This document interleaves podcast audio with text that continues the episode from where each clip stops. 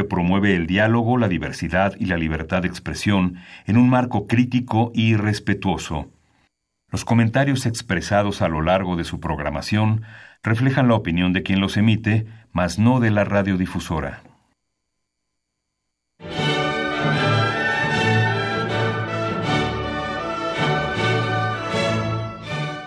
Diálogo jurídico.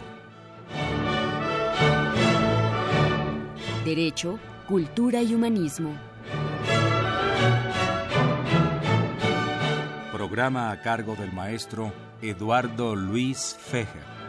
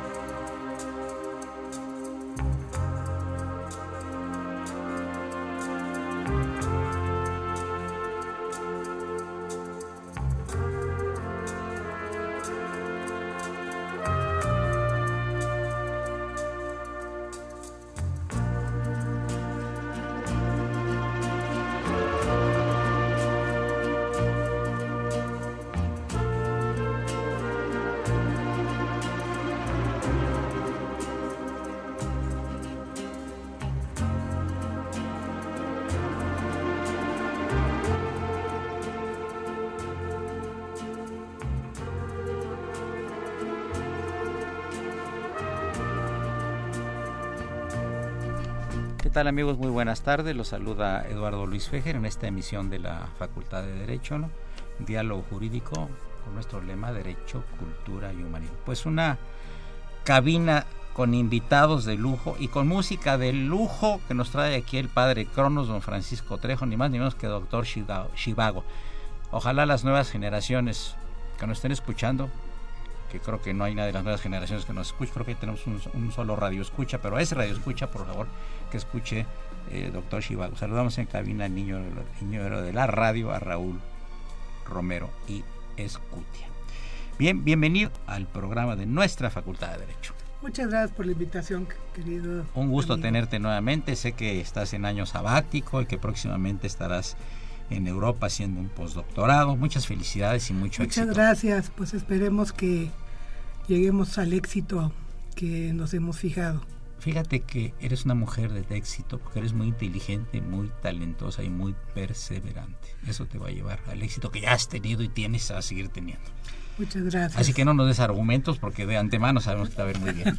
Muchas gracias, querido amigo. Nos acompaña el querido doctor don Alfonso Muñoz de Cote, internacionalista, eh, que nos va a hacer un comentario sobre, un poquito más adelante, sobre un artículo muy interesante, nuestro señor director de la Facultad de Derecho, el distinguido doctor Raúl Contreras Bustamante, eh, que publicó eh, el doctor Contreras en, el Excelsior hace unos días, en su columna Corolario, muy leída por cierto, que se llama Crisis Humanitaria Advertida. Bien, bienvenido doctor Muñoz de Cote. A los, estuviste, estuviste, hace dos semanas aquí con el embajador de Rusia, tuvimos una muy buena plática con el señor embajador, estuvo muy interesante. El señor doctor Benito Morales Mendoza, distinguido catedrático de la Facultad de Derecho. Benito, un gusto tenerte aquí en los micrófonos de Radio UNAM. Muchas gracias, Lalo, por la invitación. El querido a todos. maestro y tocayo, don Eduardo Galindo. Ese es mi tocayo porque aparte de ser tocayo somos vecinos de cubículo ahí en el seminario, ¿verdad? Nos vemos ahí diariamente, ¿no? Y tenemos de invitada en cabina una muy distinguida alumna de la facultad de los últimos semestres, que es Alison Damaris Torres Sánchez, a quien le damos la más cordial bienvenida. Eh, amigos, pues eh, el tema que yo quisiera que lo indujera Norca es el Tratado de Libre Comercio, pero con todas las implicaciones, como decimos los abogados, lato sensu, o sea, en sentido amplio, de esta temática tan compleja y conectada también, por supuesto, con los comentarios que hará el doctor Muñoz de Cote, el internacionalista doctor Alfonso Muñoz de Cote.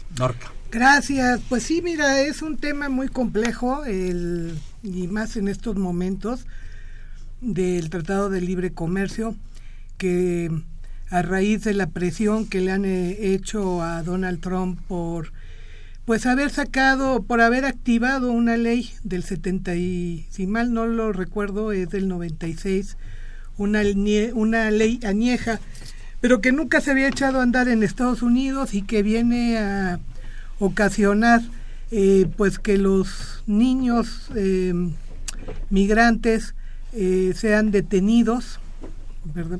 Y bueno, separados de sus padres una situación muy lastimosa, mm, sumamente lastimosa, porque algunos me han dicho, bueno, pero esa, esa situación desde Obama ya existía, eh, esa ley, sí, pero no, no, la manera de echarla andar fue muy diferente. La forma en que lo está haciendo Donald Trump, y aunque se haya reculado y haya dicho, bueno, vamos a sacar un decreto y, se haya detenido por la presión internacional sigue siendo dolorosa y es lo que está desatando exactamente una crisis humanitaria este, que tiene mucho que ver precisamente con el, tratado de, libre comercio que ahorita está o sea al ver al no tener él la posibilidad de echar a andar esa, esa ley por la presión internacional entonces está remetiendo contra el Tratado de Libre Comercio. Alfonso Muñoz de ¿te quieres comentar lo del doctor, hacer una pequeña glosa del artículo del doctor Contreras Bustamante? Sí, gracias. Norca, un saludo y qué gusto estar aquí. No, como siempre, para mí también, con, todos. Gracias. Con todos. Eh, hay una costumbre ya de hace muchos años que los sábados el señor director Raúl Contreras Bustamante eh, firma en el Excelsior su artículo semanal y ha dado pauta a que muchos profesores lo sigamos. Primero, pues porque es nuestro señor director, pero segundo, por lo atinado que va en los temas que trata. Y este sábado pasado habla de, en el tiempo transcurrido desde que el presidente Trump asumió la presidencia de los Estados Unidos de Norteamérica, el mundo entero ha padecido los males de ver cumplir las promesas que hizo Trump en campaña eh, en una retorcida manera de hacer su política. Eh, pero ha ido más allá porque se quiere reelegir. Sigue en campaña y hay algunos estudiosos geopolíticos que dicen que el señor Trump, hasta que no tenga la reelección, no parará de ver por sus connacionales, connacionales que cada día pues eh, por un lado sí eh, eh, piensan que él está haciendo bien, porque primero es América y así se advirtió, él lo advirtió y usa, usa la palabra Raúl Contreras Bustamante de advertir que América es first, es primero. Ahí ganó muchos votos, pero también ha visto en lo internacional que se retira del acuerdo del clima de París, el tratado de TPP de Asociación Transpacífica se retiró o no lo firma de la UNESCO aunque hay ahí un asunto de los palestinos y de, la cuestión de la problemática geopolítica pero pero todos eh, el cambiar la sede de su capital hacia eh, Jerusalén, pero también el irse del pacto de refugiados de migración de la ONU y también ese malestar que ha dado en América del Norte con sus procesos del Tratado de Libre Comercio NAFTA o Telecán, en donde un pasito para adelante, dos para atrás, uno para el lado, y ya no sabemos ni qué pasa. A veces dice que sí y a veces dice que no, o que se va bilateralmente con Canadá y luego se enoja, o con México y luego se enoja por lo del muro. Y por supuesto, este artículo del director marca un primero una problemática mundial y segundo la posición de México dentro de este contexto porque Él decía que advirtió que es avisar con amenazas que va a hacer tal cosa y tal otra cosa el señor Trump. Y vemos que pues este tiene que hacer hasta decretos para, como decía la doctora Norca López Amarripa, de los niños eh, refugiados, de los niños separándolos del padre y pues creando una crisis humanitaria en donde verdaderamente creemos que no va a llegar a ningún lado con esa posición. El artículo del señor director nos da un claro esquema y fotografía de que más de 2.300 niños han sido separados de sus padres. La prensa, la televisión, este, artículos marcan esas fotografías en donde se ven a los, a los niños este, enjaulados, peor que si fuese unos animales. Y verdaderamente creo que esto pues no se no lo pudo mantener el señor eh, Trump y firmó, como dijo este, la doctora, este documento en donde echa para atrás. Claro, dentro de esta toda logística y, proceso, pues los niños este, no es tan fácil que encuentren después a sus papás, han creado ahí una problemática muy fuera, muy fuerte, y, y pues se ve que hay unos americanos que sí tienen cero tolerancia, pero también encontramos de repente a congresistas que pues no quieren que este señor continúe y a lo mejor este va a ser un grave error, un gran error, que ahora en noviembre que haya elecciones se la puedan cobrar. No sé qué opine, maestro. Eh, vamos a opinar después de, del corte musical a cargo del, del doctor Shiva, Shivago Trejo, Franz Trejo, pero les recuerdo a nuestro auditorio los teléfonos en cabina 5533, perdón, 5536 8989, repito, 5536 8989 y la sin costo 01800 50 52 688. Están en cabina eh, la doctora Norque, Norca López Zamarripa, el doctor Alfonso Muñoz de Cote y los profesores y licenciados Héctor Benito Morales Mendoza y Eduardo Galindo Becerra. Invitada en cabina la destacada alumna de nuestra facultad, Alison Damaris Torres Sánchez. Eduardo Luis Fejer, 0860. No le cambie. Gracias.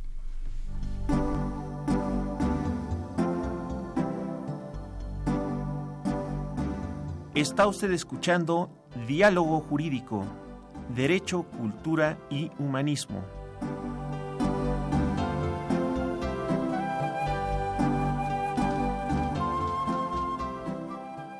a través del 860 de AM. El alma mater del cuadrante.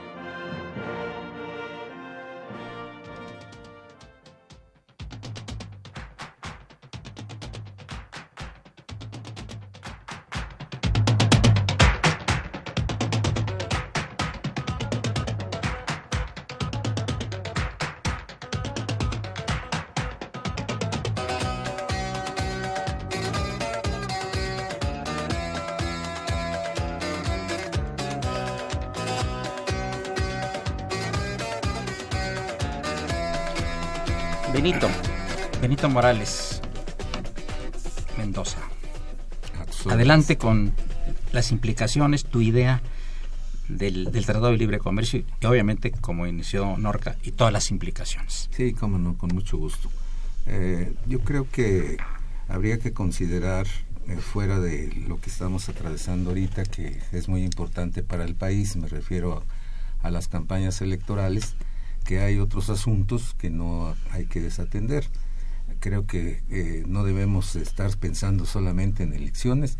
Eh, no, no se nos debe olvidar que después del primero de julio México continúa y por lo tanto todos los problemas que están pendientes, que están en la agenda, pues hay que continuar con su, con su solución.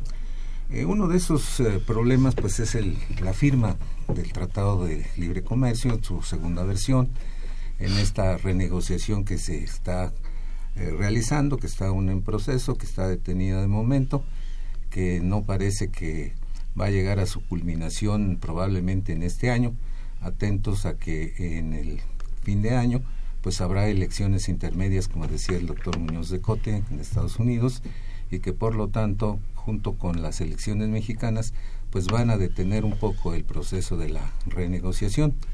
Eh, quisiera yo, para empezar, señalar que eh, nuestro país pues no tiene este Tratado de Libre Comercio de América del Norte como único instrumento de intercambio comercial en el mundo. México ha firmado hasta la fecha 12 tratados de libre comercio con eh, 46 países distintos. Tenemos también suscritos 32 acuerdos para la promoción y protección recíproca de las inversiones, esto con 33 países, y nueve acuerdos de alcance limitado, uno que se refiere o que está en el marco de acuerdos de complementación económica y acuerdos de alcance parcial, en el marco de la Asociación Latinoamericana de Integración. Tenemos entonces muchos instrumentos y solamente hemos eh, privilegiado eh, el Tratado de Libre Comercio con Canadá y Estados Unidos. Es una de las más importantes, es la que eh, se refiere a la dependencia de la economía mexicana en relación sobre todo a la economía de Estados Unidos. Esto desde luego pues limita un poco el, campo de acción, de decisión de, de, de, las autoridades, de las autoridades mexicanas. Y como decía la, la doctora Norca con todo tino, pues hay un, una estrategia que está llevando a cabo el presidente norteamericano para, como decía también el doctor Muñoz de Cote, a veces sí, a veces no, o nos regresamos y no sabemos finalmente el rumbo al que vamos, al que vamos a llegar. Yo señalaría, y me gustaría hacerlo para precisar un poco, eh, cuáles son los puntos que está haciendo valer Trump para poder obstaculizar la renegociación. En primer lugar, eh, imponer reglas de temporalidad, aún en aquellos casos, así como aranceles, aún en aquellos casos en que no se hubieran discutido precisamente. Yo quisiera que le explicaras al auditorio cuáles son estas reglas, de, un ejemplo de las reglas de temporalidad, por favor. Eh, por ejemplo, me, me refiero ahorita al caso concreto de eh, la en la renegociación se está pretendiendo eh, eh, establecer una cláusula que se ha dado en llamar la cláusula sunset que nos lleva a considerar que el tratado de libre comercio tras su renegociación de ser aprobado terminaría de manera automática después de cinco años. Esto parece que se ha negociado ya un poco parece que se está un poco de acuerdo en aceptar esta cláusula pero también el plazo de cinco años a mí me parece que no es un plazo adecuado, en tanto que las inversiones para que se hagan, para que se maduren y cristalicen, pues requieren de muchos años de trabajo, muchos años en los que se tiene que desarrollar la industria o las industrias que se pretendan implementar a la luz de ese tratado. Sin embargo, parece que puede que haya un, un acuerdo de parte de México en autorizar esta, esta cláusula esta cláusula sunset. Luego otra, otro renglón que es importante es eh, la política proteccionista que está pretendiendo implementar, eh, implementar Trump. Eh, resulta de quejarse de que tiene una balanza comercial deficitaria con nuestro país. Esto desde luego no es cierto en los términos que lo está planteando y sí requiere o requeriría de parte de los tres países de una visión más amplia que no sea cortoplacista y de no tomar en cuenta solamente lo que ocurre con un país y además no solamente eso, sino en algunos renglones eh, de intercambio comercial, porque esto no ocurre necesariamente con todos los eh, con todos los productos que estamos que estamos nosotros importando. Por favor, Tocayo. Gracias, Tocayo. Bueno, yo quisiera empezar diciendo que el Tratado de Libre Comercio no es exclusivamente de comercio, tiene muchas implicaciones sociales, no solo políticas y económicas. Y algo que debe ser y estar en la mente de todos nosotros es qué hace la administración pública de nuestro país. No podemos estar nada más defendiéndonos. Tenemos que hacer algo para poder salir adelante, independientemente del tratado o no tratado tenemos que ser productivos para nosotros mismos, subir nuestra calidad, bajar nuestros costos, ser más activos con nosotros mismos. Y aquí, con todo respeto a todo tu auditorio, Tocayo, también juega un papel importante en la sociedad, en poder consumir productos mexicanos, en tenerle confianza a, los, a nosotros mismos y poder producir y consumir nuestros propios productos y no estar siempre esperanzados a que Estados Unidos nos dé, a que Canadá nos dé o que otro país nos dé. La administración pública tiene que incentivar no solamente a los productores, no solamente a los comerciantes, a los industriales, sino la educación que es fundamental y la tecnología. Alfonso. Tiene mucha razón el doctor Eduardo Galindo porque recordarán ustedes cuando el tratado con la Unión Europea el presidente Cedillo tenía que ver una cláusula de la democracia y esta alternancia que se dio en el 2000 hace 18 años cuando ganó el señor Fox este pues Europa se desvivo por México o sea además del Tratado de Libre Comercio eh, apoyó programas técnicos programas de apoyos intelectuales, etcétera, dentro de las asociaciones española, francesa, alemana. O sea, hubo una apertura muy fuerte, ¿no? Alison, eh, tú como estudiante de la Facultad de Derecho, como una persona joven que tendrás 20, 21 años, que estás en séptimo semestre, ¿cómo ves el mundo tú? Fíjate bien, el mundo, ¿cómo lo ves tú? En particular, el mundo si lo veo emocionalmente, me parece triste porque últimamente me he dado cuenta que las personas se enfocan tanto en lo material que pierden esa parte emocional. Hablando jurídicamente, igual de la misma forma lo que está pasando mucho con a la hora de legislar, de escribir leyes, precisamente hacen eso. Olvidan mucho la parte humana. Entonces, yo como estudiante de la facultad, a lo largo de mi carrera, me he dado cuenta que esa parte. Queda más difícil. Norca. Sí, una falta de, ella lo está diciendo perfectamente bien de Allison, una falta de humanismo, y eso es lo que vemos reflejado en Donald Trump, una falta de humanidad ante un problema ah, terrorífico. sí, sí, sí. Gracias, Allison. Benito. Bueno, yo decía al principio de todos los instrumentos de pensar o de que reflexionemos por qué necesariamente solamente debemos estar atentos a lo que pasa con el Tratado de Libre Comercio. Acabamos de renegociar inclusive el Tratado de Libre Comercio con la Unión Europea y creo que es importante entonces cambiar la estrategia del gobierno mexicano a modo tal de diversificarnos, un poco la parte de competitividad de la que hablaba Lalo, pero otra parte de diversificarnos a modo de no depender en tal grado de la, de la economía norteamericana. El 85% de nuestras exportaciones va para el mercado americano, el 87%, aunque parezca diferente, aunque parezca un poco raro, son las importaciones que nosotros hacemos de Estados Unidos hacia México. Norca. Pues bueno, eh, eh, en efecto, mira, todo lo que se está hablando eh, no puedo estar en contra. Sin embargo, bueno, hay algo que yo sí quiero este, poner aquí sobre la mesa, que es en relación a lo que decía Eduardo y que te escuché con mucha atención. ¿Cuál Eduardo? ¿Eduardo Fejer o Eduardo Galindo? No, Galindo, Galindo, tú eres Luis. Eh, ah, muchas gracias. Luis Eduardo. ¿Cómo te agradezco esa? Te lo va a agradecer el este, auditorio, ¿eh? si es que tenemos. Por supuesto que sí. Vas a ver que ahora empezarán las llamadas. Ya, ya están. El, lo que le comento a Lalo es de, bien lo dices, sí, hay que consumir lo, lo, que se produce en este país.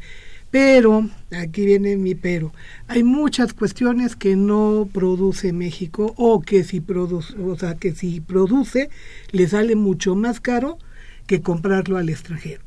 Se trata también de que nosotros eh, no solamente pongamos, como se dice coloquialmente, toda nuestra esperanza eh, en, una, en, una, en un solo tratado. Ya lo platica perfectamente bien este, nuestro amigo Benito, que hay una serie de instrumentos internacionales comerciales que México tiene firmados, ratificados, y que de ahí también podemos agarrar. Eh, tenemos que voltear a otros países, no solamente estar con Estados Unidos, no solamente estar con Canadá. Eh, yo creo que hay países latinoamericanos, sí, latinoamericanos que mucho nos pueden aportar en todo este entramado del comercio internacional. Eduardo. Sí, yo también estoy de acuerdo con ello. Lo importante es lo que decía Benito, la diversificación que podemos tener. Pero muy importante para mí sería que esa diversificación empezara por la educación.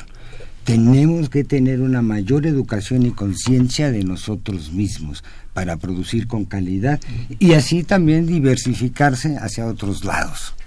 amigos del auditorio, tenemos en la línea al doctor Armando Soto Flores, de la división de posgrado, el jefe de la división de posgrado de la Facultad de Derecho. Buenas tardes, doctor Soto Flores. Buenas tardes, mi querido maestro, para servirlo. Muchas gracias. Bueno, aquí estamos reunidos en el programa de la facultad en Radio UNAM y me pidieron, me pidió el equipo que se encuentra aquí enviarle un saludo muy afectuoso. Lo saluda la doctora Norca López Amarripa, el licenciado doctor Benito Morales Mendoza, el licenciado Eduardo Galindo Becerra y el doctor Alfonso Muñoz de Cote. Por supuesto, yo también con mucho afecto. Eh, acaba de salir el libro en su octava edición, Teoría de la Constitución. Un libro escrito eh, eh, muy, muy interesante, octava, octava edición ya en Porrúa, encabezando los colaboradores, es un libro colectivo, nuestro digno director, el doctor Raúl Contreras Bustamante, por supuesto usted, doctor Armando Soto Flores, eh, los doctores José Barragán Barragán, Juan José Mateos y Fernando Flores Trejo. ¿Cuál es el éxito de este libro que va en octava edición? Nos da mucho gusto. Además tiene un prólogo de Eduardo Ferrer MacGregor, prestigioso jurista y es presidente de la Corte Interamericana de Derechos Humanos, ni más ni menos el prólogo de esta persona. Por favor, doctor Soto. Bueno, mira, eh, eh, es un libro que está, ha tenido mucho éxito pero mucho éxito en virtud de que, en primer lugar, se acopla perfectamente a los planes y programas de estudios de la Facultad de Derecho. Y sobre todo, los colaboradores quienes escriben en este libro, son los, los cinco son doctores en Derecho, los cinco son gentes muy reconocidas, y por supuesto tenemos a nuestro director, al doctor Raúl Contreras Bustamante, es un libro que afortunadamente, afortunadamente, eh, se está acoplando perfectamente bien, repito, a nuestros programas de estudios.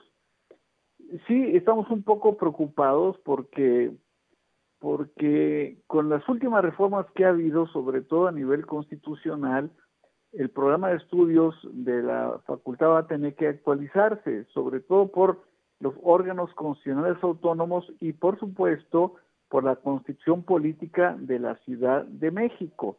Esto viene a variar totalmente, totalmente el plan de estudios de Derecho Constitucional durante la carrera para la Facultad de Derecho. Eso es importantísimo que se piense en actualizar, aunque sea con materias optativas, pero sí se tiene que llevar a cabo. Porque tuve un examen doctoral y usted tenía ahí en la computadora, estaba usted estudiando la nueva constitución de la Ciudad de México y usted estaba preocupado por algunos artículos, me decía que eran eh, demasiado largos, demasiado explicativos. Nada más quisiera que nos diera una información al respecto, doctor, brevemente, para continuar con el programa. Sí, claro que sí. Simplemente eh, la conformación del Congreso Constituyente de la Ciudad de México fue un Congreso Constituyente ad hoc, a modo sin que estuviera totalmente legitimado. Porque, pues imagínense ustedes que son seis que nombra el presidente de la República, seis que nombra el jefe de gobierno, es, eh, un número de 14 del Senado de la República, 14 de la Cámara de Diputados y el resto elegido vía representación proporcional. Entonces, es un Congreso constituyente por primera vez en la historia eh, con muy poca legitimidad para llevar a cabo una constitución política, pues para la entidad más importante, hay que reconocerlo, la entidad más importante del país. Yo creo que ahí eh, no, no pensaron bien las cosas o quisieron eh, establecer una constitución a como diera lugar, que yo estoy de acuerdo.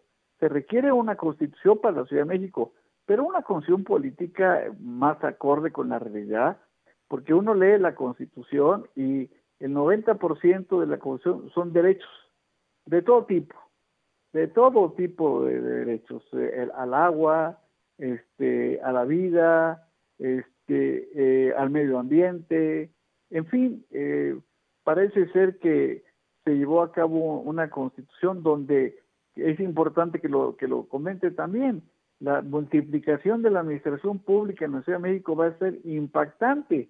El costo económico que va a tener va a ser muy fuerte, muy fuerte, porque ahora, bueno, aparte de los famosos alcaldes, va a tener sus sus, sus, eh, colaboradores que van a ser eh, que van a ser también electos y, y, y que más tiene, por ejemplo, Iztapalapa, tiene, tiene su alcalde y 15 y 15 eh, colaboradores más.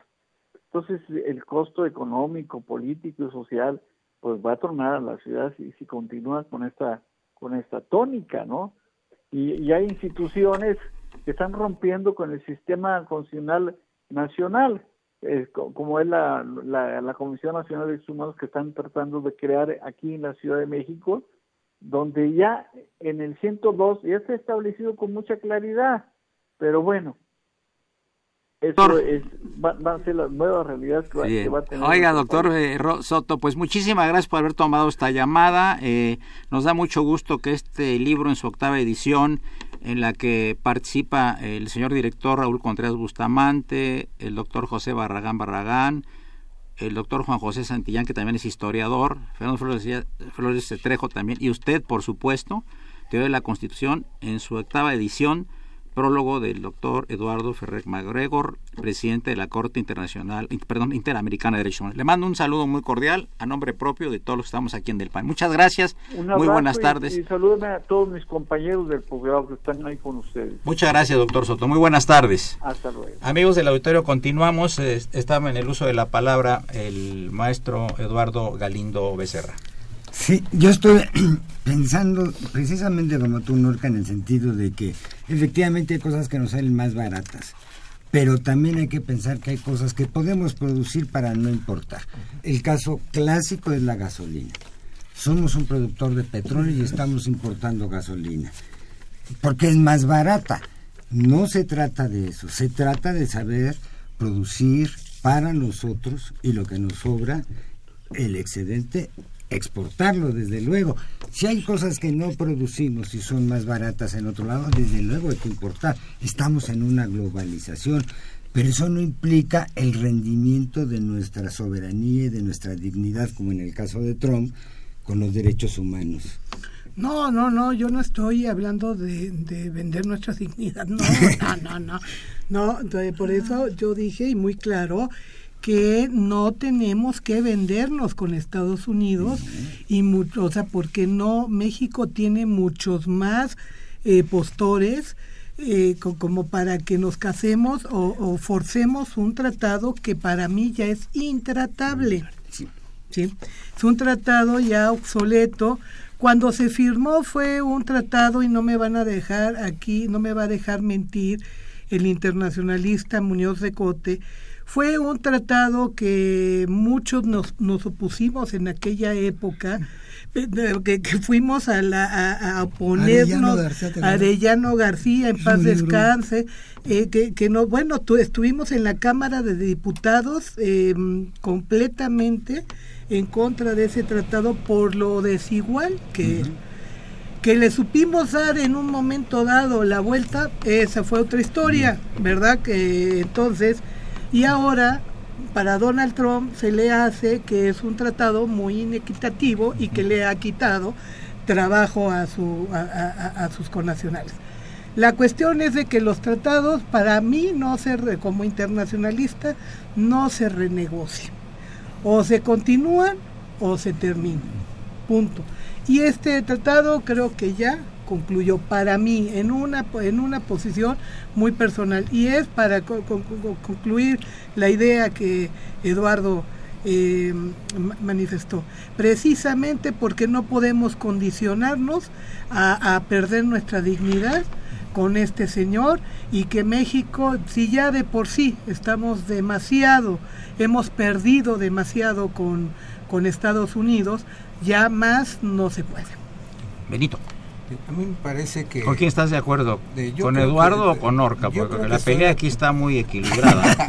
Tiene que entrar el referee Muñoz de Cote. Y Allison también nos puede ayudar. Yo creo que las expresiones de los tres eh, profesores y de Allison, que será importante, eh, concuerdan. Yo no veo que haya una, una- un encuentro, un desacuerdo entre ellos. Eh, lo que sí veo es eh, en el caso de las estrategias vuelto a, la, a lo que Trump está haciendo valer, pues es en materia precisamente de salarios. Se supone que con el tratado se incrementaría la producción y que se trata de que en los países se produzca a modo tal de que los trabajadores del país en donde se produce se queden con los beneficios precisamente derivados de ese, tratado. En el caso entonces, yo citaría por ejemplo a China, que le sale muy caro cultivar su arroz y sin embargo lo cultiva para efecto de generar empleo hacia su interior. Y en el caso de nosotros, pues la barrera que está haciendo valer pues eh, en, esta materia pues es el salario.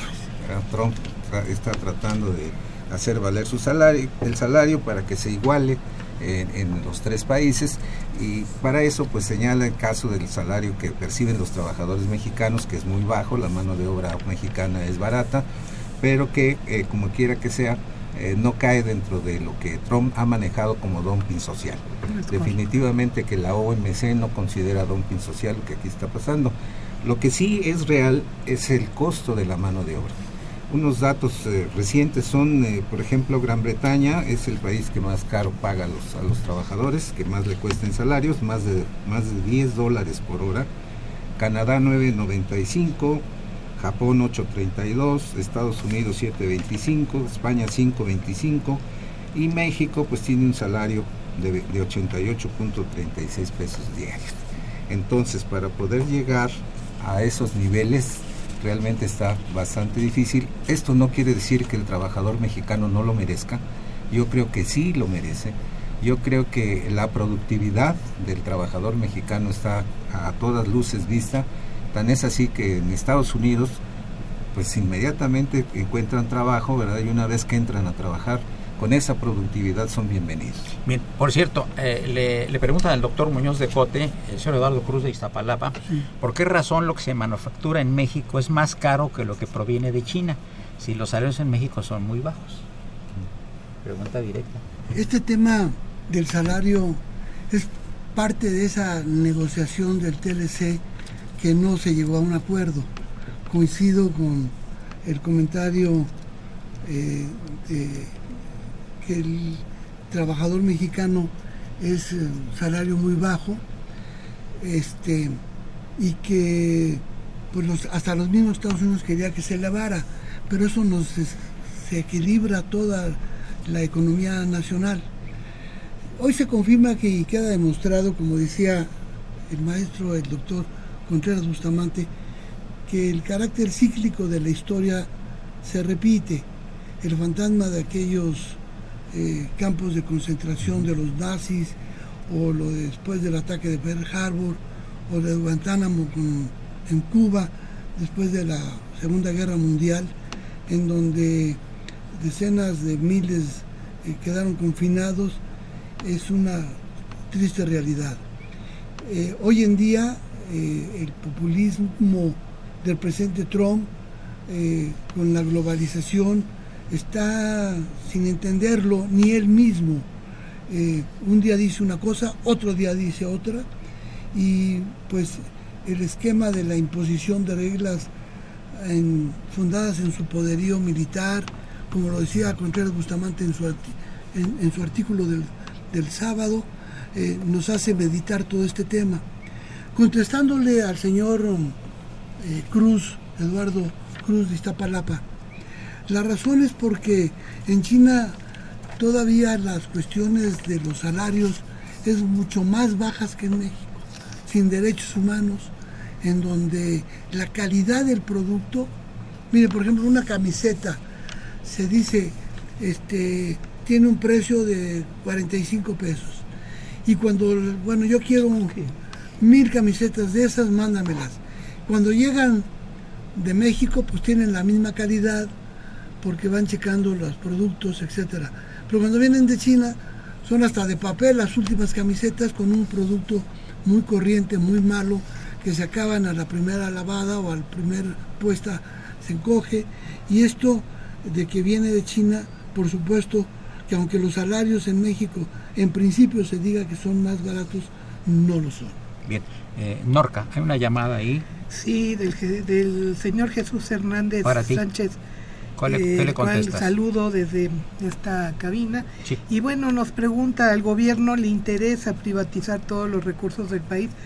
Yo le contesto al señor Jesús Hernández que en mi punto de vista muy personal no lo creo, no le, no, no, no le resultaría pues Em, a mí me parece que lo que ahorita estamos viviendo en, este país, pues es una situación em, que, tenemos que, de mucho reacomodo y que tenemos que ordenar. Es un país eh, que sí, me parece que todavía nos falta mucho por hacer, que ha habido em, alguna, algunas, algunas cuestiones que que han, eh, han tratado de hacer, em, pero, pero no concretamente a su pregunta, señor Hernández, no creo que al gobierno le interese privatizar todo, todos sus recursos, porque esos recursos son los que en un momento dado le favorece al mismo país para tener en un momento dado de crisis o cualquier situación, eh, pues activos ante ante o sea los préstamos que se pudieran pedir ante el banco ante el Fondo Monetario Internacional etcétera. Entonces no no lo creo que, sea la intención del, del, gobierno actual. Alison en un minuto. Eh, habría que checar en cuanto al profesor Benito que tomaba la cuestión de los salarios es importante que los productos o se mantengan o tengan un precio accesible, ya que si sube el salario, pues de nada nos sirve que el salario esté alto si los productos, en cuanto por ejemplo a la gasolina que está alta, eh, comida, no sé, las necesidades, estén en un precio alto cuando ese salario se nos va a terminar. Bien, eh, tenemos saludos del doctor Carlos Raúl B. Luna, que felicita al, al panel, Carlos Raúl B. Luna y la maestra Cecilia Sobrevilla, también profesora de la facultad. Le mandamos un saludo muy afectuoso, está en el SUA, mujer muy brillante, inteligente. Felicita al panel porque aporta su experiencia y conocimientos en el tema y dice que ella es fan del programa. Por cierto, ya es la única que nos escucha. Bueno, muchas gracias, Cecilia. Un saludo a Cecilia. Y saludamos también en cabina al fantasma. un saludo a Cecilia, estuvo en Nueva York eh, no, eh, y, desde aquí, eh, al, menos creo que todos te saludamos, pero yo te mando un saludo muy afectuoso, Cecilia. Y saludamos en cabina al fantasma Víctor Aguilar, que el día de hoy se apareció. Soy Eduardo Luis Fejer, llegamos a la penúltima parte del programa y el padre Cronos está haciendo la seña de que ya nos viene la guadaña a cortar las cabezas, no los no las manos, las cabezas. es el 860 Radio Universidad.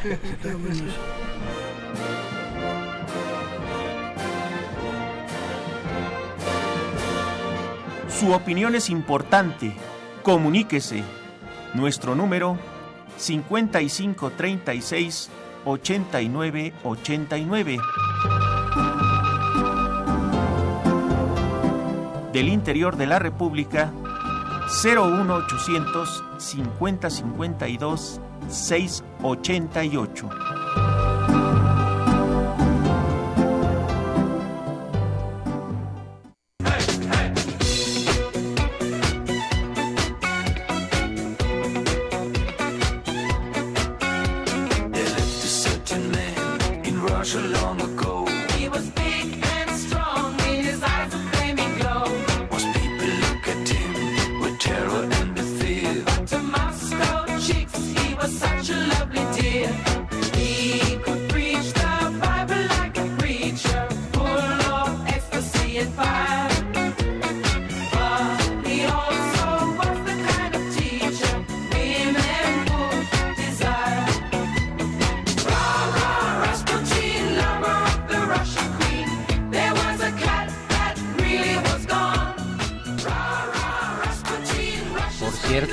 ¿Sabían ustedes que Socorro Montes ya es estrella de la televisión?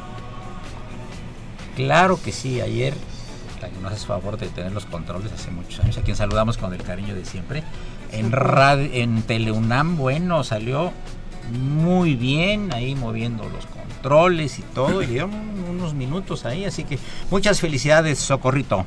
Empezamos, Norca, con eh, las conclusiones de esta, de esta mesa. Sí, muchas gracias y muchas gracias por la invitación.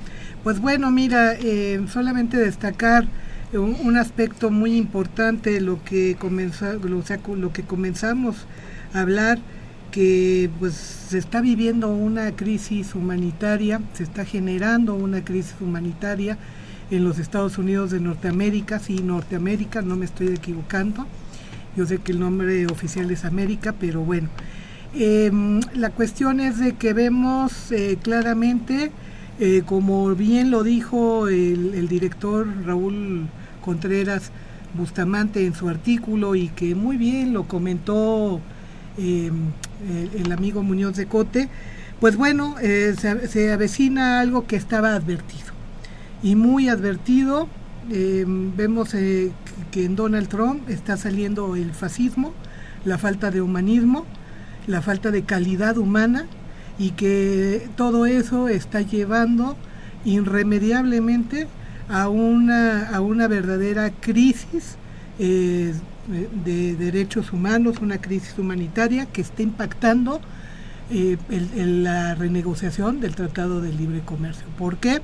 Porque a la presión internacional, yo concluyo con eso, a la presión internacional eh, que le están haciendo por esta crisis que está causando, porque que se meta con su mamá, pero que no se meta con los niños, ¿verdad? Son cosas que no se debe de meter, los niños son intocables y eso va para mucha gente, eh, los niños no se tocan, a los niños se les ayuda a, salir adelante, no a maltratarlos porque los marcas para toda la vida.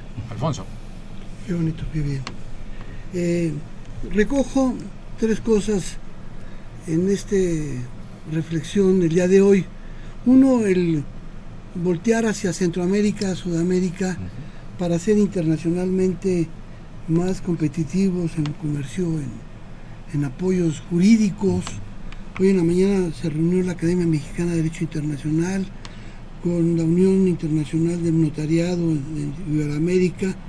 El señor director mañana recibe a este señor Benítez Mendizábal de la red americana de cooperación jurídica internacional de Guatemala, Ecuador, y creo que por ahí pudiéramos realizar algunas cuestiones importantes y después apoyarnos en, también en cuestiones no solamente jurídicas, sino también comerciales. Y por supuesto, una reflexión y perdón, claro, creo que eh, a seis días de la elección histórica del próximo primero de julio, que todos vayamos a votar por quien queramos, sí, por quien queramos, pero este, este sentido de democracia eh, que no nos lo, no, lo dejemos pasar nadie absolutamente. Aunque ganemos y vamos a ganar la Copa Mundial de Fútbol ahora en julio, este, pero, pero ahora tenemos que ganar el primer premio de democracia y ir a votar para que tengamos un gobierno que queramos nosotros, ¿sí? El que queramos, no sé cuál, de los tres, cuatro, ¿sí? Pero que sea una fiesta democrática sin problemas, sin, sin insultos, sin rabia, pues respetar a uno y a otro. Gracias, Gracias. perdón. Benito, brevemente. Eh, yo diría, retomando lo que acaba de comentar ahorita la doctora Norca, que bueno, eh, esta situación de trato con los eh, niños y las familias mexicanas de Trump, eso pues es otra de las presiones precisamente que está vinculada a la negociación del Tratado de Libre Comercio y que lo importante sería que nos quedara en la mente la idea de que si no se firma el Tratado de Libre Comercio no se acaba México. Definitivamente que no. Eh, en primer lugar porque eh, el, trato comercial continúa con independencia de lo que fuera, pero continúa el trato comercial. Y en este sentido México no está desprotegido totalmente porque se puede sujetar a las reglas de la Organización Mundial de Comercio. Y entonces, utilizando precisamente eh, a la Organización Mundial de Comercio que descansa sobre dos, tres principios, el de transparencia, el de trato nacional y el de la cláusula de la nación más favorecida, nosotros podemos acudir a instancias internacionales. De hecho, Noruega ya lo hizo, México el sábado interpuso ya su, su recurso en contra de, en contra de Estados Unidos, alegando eh, trato diferenciado, aranceles discriminatorios, que es lo que tenemos que hacer. Entonces, en ese caso, creo que eh, nosotros, eh, con la madurez que ya tiene el país, podría intentar y desde luego no firmar un tratado que le fuera desventajoso. A la iniciativa privada inclusive ha, hecho su manifestación en el sentido de que no debemos firmar un tratado perjudicial y que en todo caso de manera digna México se levante de la mesa. Gracias. Eduardo Galindo, un minuto. Tocayo, muchas gracias por la invitación y por un honor con tu panel de invitados y contigo mismo. Yo solamente me gustaría rehacer un, enorme énfasis en que la administración pública no puede estar ajena a estos problemas, no solo comerciales, sino humanos.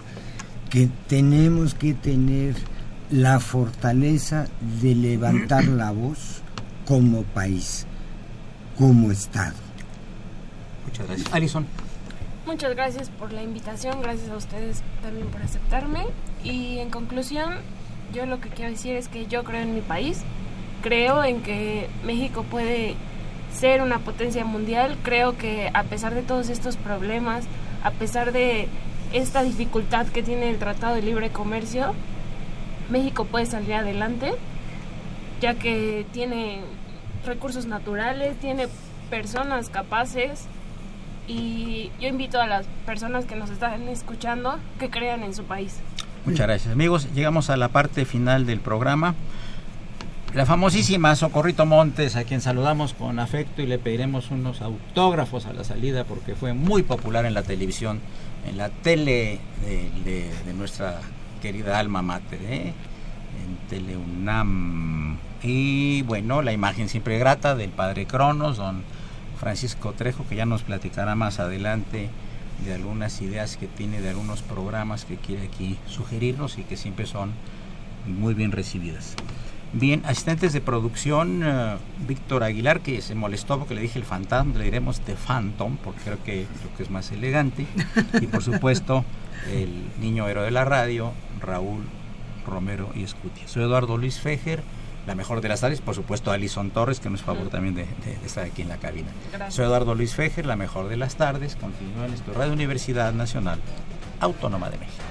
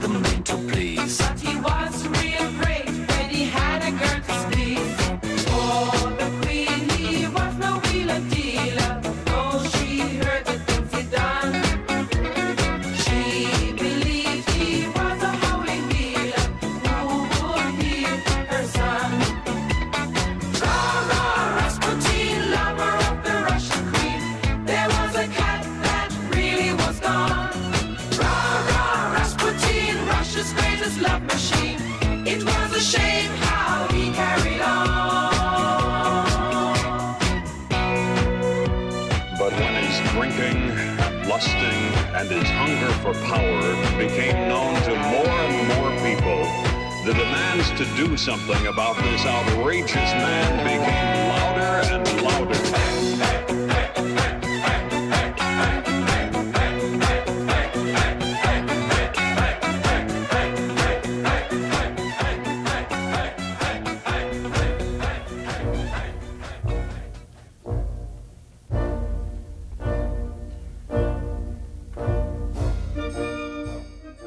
Diálogo Jurídico fue una coproducción de Radio UNAM y la Facultad de Derecho.